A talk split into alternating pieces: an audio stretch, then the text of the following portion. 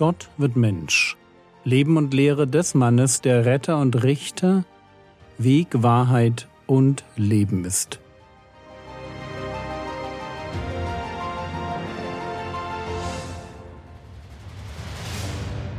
Episode 372 Das Bekenntnis des Petrus Teil 1 wir haben in der letzten Episode gesehen, dass Jesus seinen Jüngern durch die schrittweise Heilung eines Blinden eine Gegenstandslektion erteilt.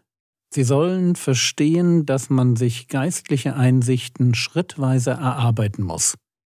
Und ganz wichtig ist diese Tatsache, wenn man aus seiner Kindheit oder frühen Gemeindeprägung fertige theologische Konzepte im Kopf hat die nie wirklich hinterfragt wurden, aber trotzdem nicht ganz der Wahrheit entsprechen.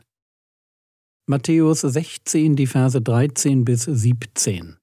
Als aber Jesus in die Gegenden von Caesarea Philippi gekommen war, fragte er seine Jünger und sprach, Was sagen die Menschen, wer der Sohn des Menschen ist? Sie aber sagten, einige Johannes der Täufer, andere aber Elia und andere wieder Jeremia oder einer der Propheten. Er spricht zu ihnen, Ihr aber, was sagt ihr, wer ich bin? Simon Petrus aber antwortete und sprach, Du bist der Christus, der Sohn des lebendigen Gottes. Und Jesus antwortete und sprach zu ihm, Glückselig bist du, Simon Bar Jona.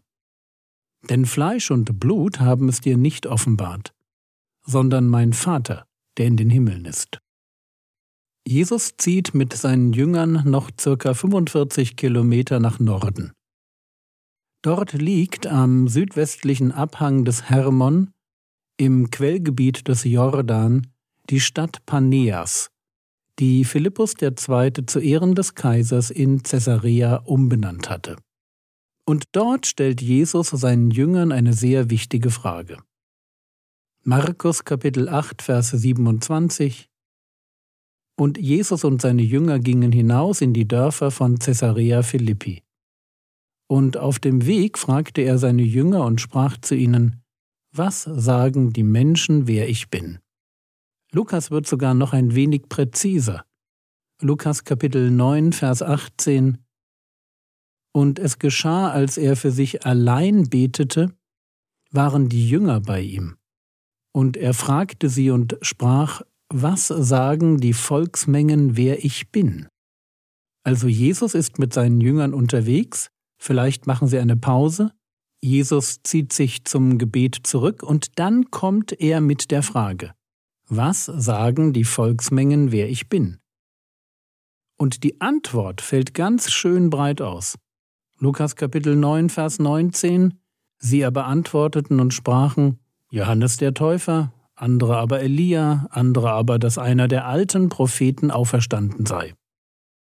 Halten wir erst einmal fest, was die gängige Sicht in Israel auf Jesus war.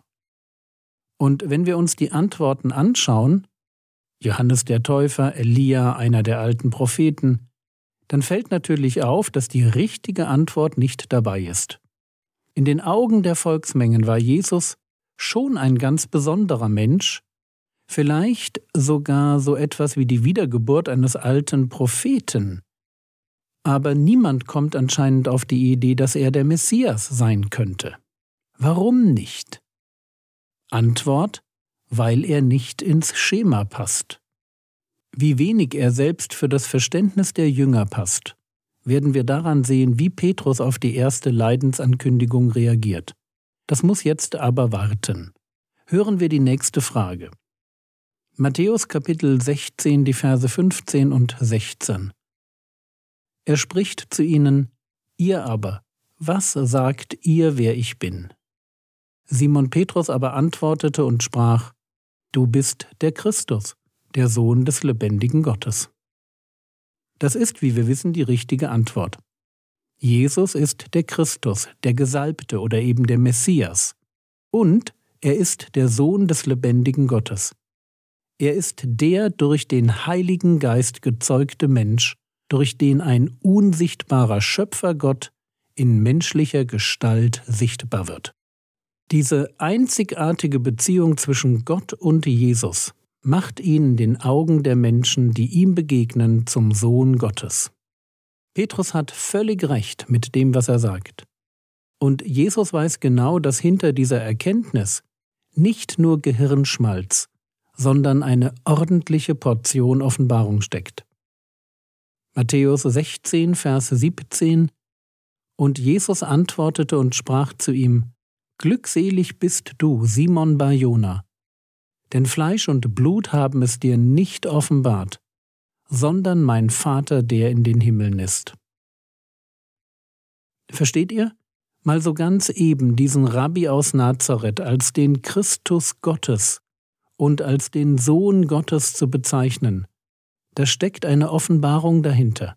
Das hat Petrus nicht von Menschen gelernt so wie es hier heißt, denn Fleisch und Blut haben es dir nicht geoffenbart. Diese Einsicht hat er von Gott selbst bekommen. Und ich finde diesen Aspekt sehr interessant. Petrus ist in der Bibel nämlich einerseits nicht unbedingt eine Ausgeburt an Intellektualität, aber andererseits neben Paulus Hauptprediger in der Apostelgeschichte. Es sind seine Predigten, durch die Tausende zum Glauben kommen. Lasst uns das gut festhalten. Theologisches Wissen kommt aus zwei Quellen. Es gibt Erkenntnis und Offenbarung. Erkenntnis stammt aus Bibelstudium ist mit Nachdenken verbunden, braucht Bibellehrer. Offenbarung kommt von Gott, kommt ein wenig einfach so und braucht eine tiefe Gottesbeziehung. Zwei Dinge gilt es im Umgang mit Offenbarung zu beachten. Erstens, wir sollten Offenbarung nicht ablehnen, weil wir sie nicht komplett mit dem Verstand erfassen können. Zweitens, wir sollten Offenbarung aber auch nicht als eine der Erkenntnis überlegene Form des Wissens ansehen. Kurz zum ersten Punkt. Wir sollten Offenbarung nicht ablehnen. So heißt es über Prophezeiungen, die eine ganz besonders markante Form von Offenbarung darstellen. 1. Thessalonicher Kapitel 5, Vers 20 Weissagungen verachtet nicht. Das scheint eine Gefahr zu sein, dass man irgendwie davon ausgeht, dass alles, was man an Eindrücken hat, automatisch keinen Wert besitzt. Und natürlich muss man, insbesondere bei inneren Eindrücken, vorsichtig sein. Deshalb fährt Paulus ja auch fort, 1. Thessalonicher Kapitel 5, Vers 20 und 21, Weissagungen verachtet nicht, prüft aber alles, das Gute haltet fest. Und damit sind wir beim zweiten Punkt. Wir dürfen eine Offenbarung nicht als eine der Erkenntnis überlegene Form von Wissen ansehen. Und dabei spielt es keine Rolle, ob es sich um eine ausgewachsene Prophetie oder nur um einen inneren Eindruck handelt. Beides muss geprüft werden. Und diese Prüfung ist gerade bei inneren Eindrücken deshalb nötig, weil es sich um einen seelischen Eindruck handeln kann, also um eine fixe Idee, die aus mir herauskommt. Und noch etwas macht innere Eindrücke problematisch. Das, was auch Petrus noch Probleme bereiten wird. Wir können nämlich Offenbarungen nur im Rahmen unseres eigenen Wissens beurteilen. Vielleicht ist die Einsicht, die ich gewinne, wahr, aber der Rest meines Denkens ist falsch.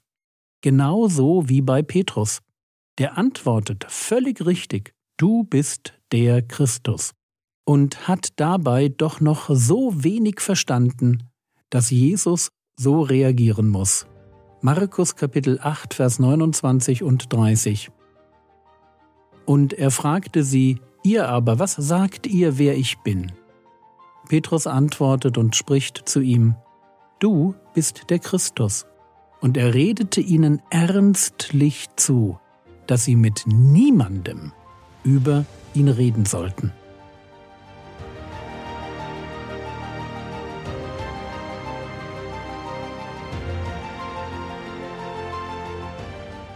Was könntest du jetzt tun?